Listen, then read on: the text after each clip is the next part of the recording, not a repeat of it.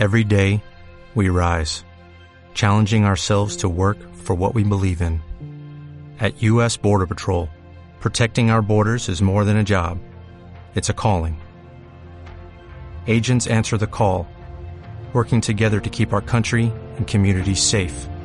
If you're ready for a new mission, join U.S. Border Patrol and go beyond.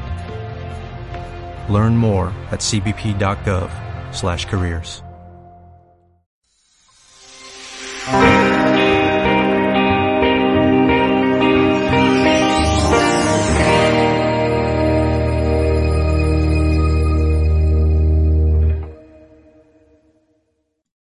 Hola, ¿cómo estás? Quiero empezar el programa de hoy agradeciéndote por escucharme como todos los jueves. Gracias de verdad a quienes me mandan los mensajes sugiriéndome algunos temas. Y este es un tema del que me, me preguntaron mucho y no quiero dejar que se pase, a pesar de que no es un tema, una noticia que haya pasado el día de ayer. Creo que es algo que no podemos obviar, no podemos dejar que pase como, como si fuera una noticia nada más de algo de un momento y ya no.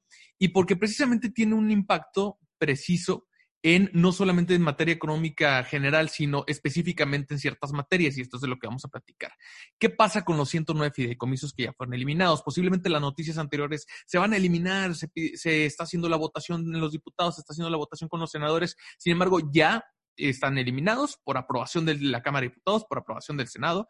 ¿Y qué va a pasar ahora con todo esto? Antes de empezar, si no estás enfocado en el asunto, ¿de dónde viene el tema? Bueno, pues el pasado 2 de abril mientras tú y yo ya estábamos en cuarentena, se publicó en el Diario Oficial de la Federación un decreto del presidente Andrés Manuel López Obrador mediante el cual eliminó los fideicomisos que fueron constituidos por acuerdos o decretos del Ejecutivo, cuyo monto total ascendía más o menos a una cantidad de 740 mil millones de pesos. Imagínate lo que representa.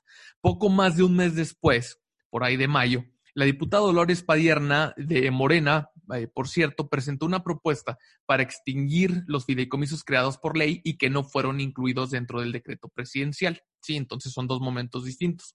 Pero bueno, antes de la grilla, ¿qué es y para qué se usan los fideicomisos? Esto es importante que lo tengamos en mente.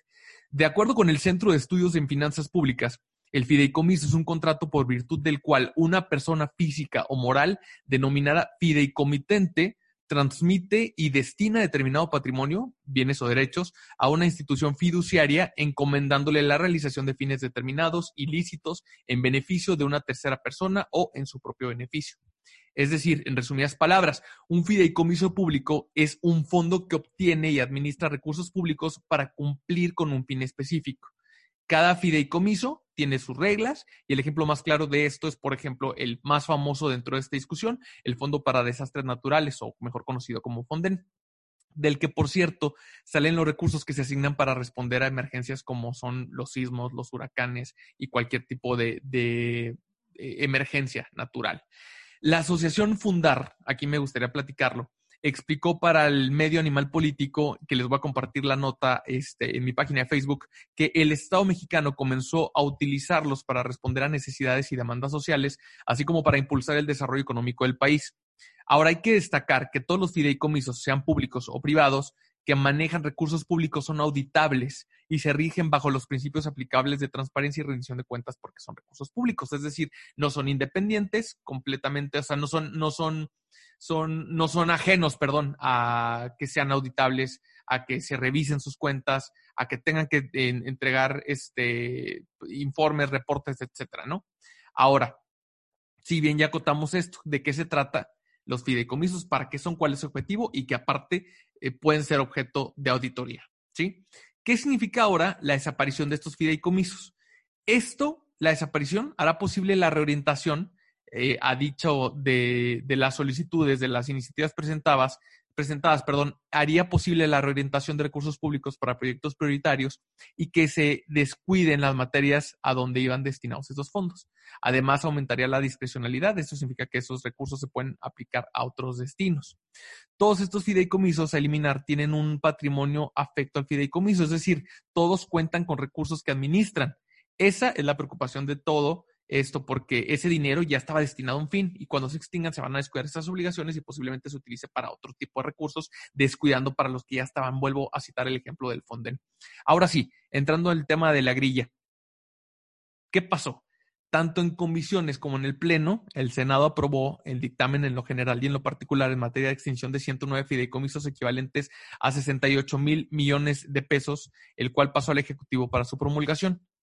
El debate y aprobación de esta minuta que se realizó en la casona de Chicotencatl, que fue cercada por policías, duró cerca de 13 horas, que por cierto esta sesión es una sesión, eh, compartí un podcast en mis redes que me gustó muchísimo, que, que, que desmenuza muy bien esta, esta idea y aquí lo voy a citar cuál es para que si no lo vieron. Se llama El Café de la Mañana y es del Reforma y tiene un, un episodio del podcast donde, que se llama el Senado, la Casona y el COVID, porque habla acerca de esta sesión maratónica, pero cómo hicieron ir a muchos senadores a votar, incluso senadores que ya están, eh, ya les habían dado el dictamen de que eran positivos a COVID, a, este, a COVID, y aún así fueron y tuvieron, tuvieron que votar, incluso uno fallece cinco días después de la votación que se llevó a cabo, entonces esta, esta eh, votación, esta sesión pues es muy recordada eh, no solamente por los fideicomisos, sino por todo lo que hicieron para que eh, pudieran aprobarlo, ¿no? El proyecto del decreto que fue enviado a la Cámara de Diputados modifica 18 leyes y abrogados más con la finalidad de eliminar estos instrumentos financieros. Contó esta votación con el respaldo del grupo parlamentario Morena, obviamente, respaldando al presidente, y las críticas y reclamos de los partidos de oposición, como el PAN, PRI, PRD y Movimiento Ciudadano, con 65 votos a favor y 51 en contra y dos abstenciones. Aquí hay que recordar que el dictamen fue aprobado por la Cámara de Diputados el pasado 8 de octubre, se pasa a la Cámara de Senadores como Cámara Revisora para que se votara. El proyecto extingue los fondos y fideicomisos para personas defensoras de derechos humanos y periodistas, de cooperación internacional, de ciencia y tecnología, cultura física y deporte, cinematografía, del petróleo para la estabilización y del desarrollo, de cambio climático y de víctimas, entre otros. Como ya se les había comentado, la eliminación de los fideicomisos ha sido impulsada desde luego por el gobierno del presidente Andrés Manuel López Obrador. En distintas ocasiones, el mandatario nacional ha dicho que los recursos de estos fondos son utilizados con poca transparencia y son una puerta para la corrupción. Aquí ya en forma de conclusión, después de platicarte lo que pasó, en la denominada cuarta transformación, la Administración Pública Preestatal Federal redefine sus límites con la extinción de los fideicomisos y se llegaría con ello a contar en dicho sector federal con 172 entidades paraestatales, es decir, 107 organismos descentralizados, 63 empresas de participación estatal mayoritaria y dos empresas productivas, que son Pemex y la CFE. Esto se puede deducir de la relación de entidades paraestatales de la Administración Pública Federal, que fue publicada en el Diario Oficial de la Federación el 14 de agosto del 2020.